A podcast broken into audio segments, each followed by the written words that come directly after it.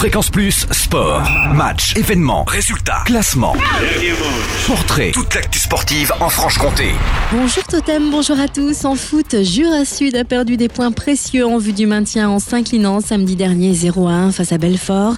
L'entraîneur Pascal Moulin parle de stérilité offensive pour laquelle il va vite falloir trouver un remède car les Jura Sudistes se retrouvent avant-dernier au classement. Ils recevront Villefranche samedi au stade de Moiran en montagne en 17e journée de CFA. Et je vous rappelle que le match de 14e journée face à Raon l'étape annulée le 21 décembre dernier est reporté au 8 février à 18h au stade de Moiran également.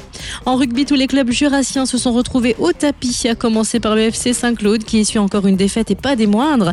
Les Saint-Claudiens sont revenus de Nuit Saint-Georges dimanche dernier avec un zéro pointé, littéralement écrasé par les Nuitons en 12e journée de Fédéral 3. Score final 0 à 21. Les Saint-Claudiens recevront Belleville le 16 février. Déception aussi pour l'US Dol face à Villars-les-Dombes dimanche dernier. Dolois se sont inclinés 19 à 40 face à l'un des favoris pour l'accession à la Fédérale 2, direction Montchanin le 16 février pour le compte de la 13e journée. Montchanin qui a créé l'exploit en infligeant de son côté la première défaite à Tavaux dimanche dernier.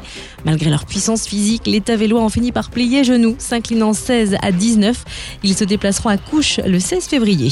Côté basket, après la défaite de Poligny face à Sainte-Marie-Metz, les joueurs d'Anthony Tomba recevront Saint-Dizier samedi pour le compte de la 18e journée de National 2. Coup d'envoi du match à 20h, salle du Champ d'Orin et puis en National 3.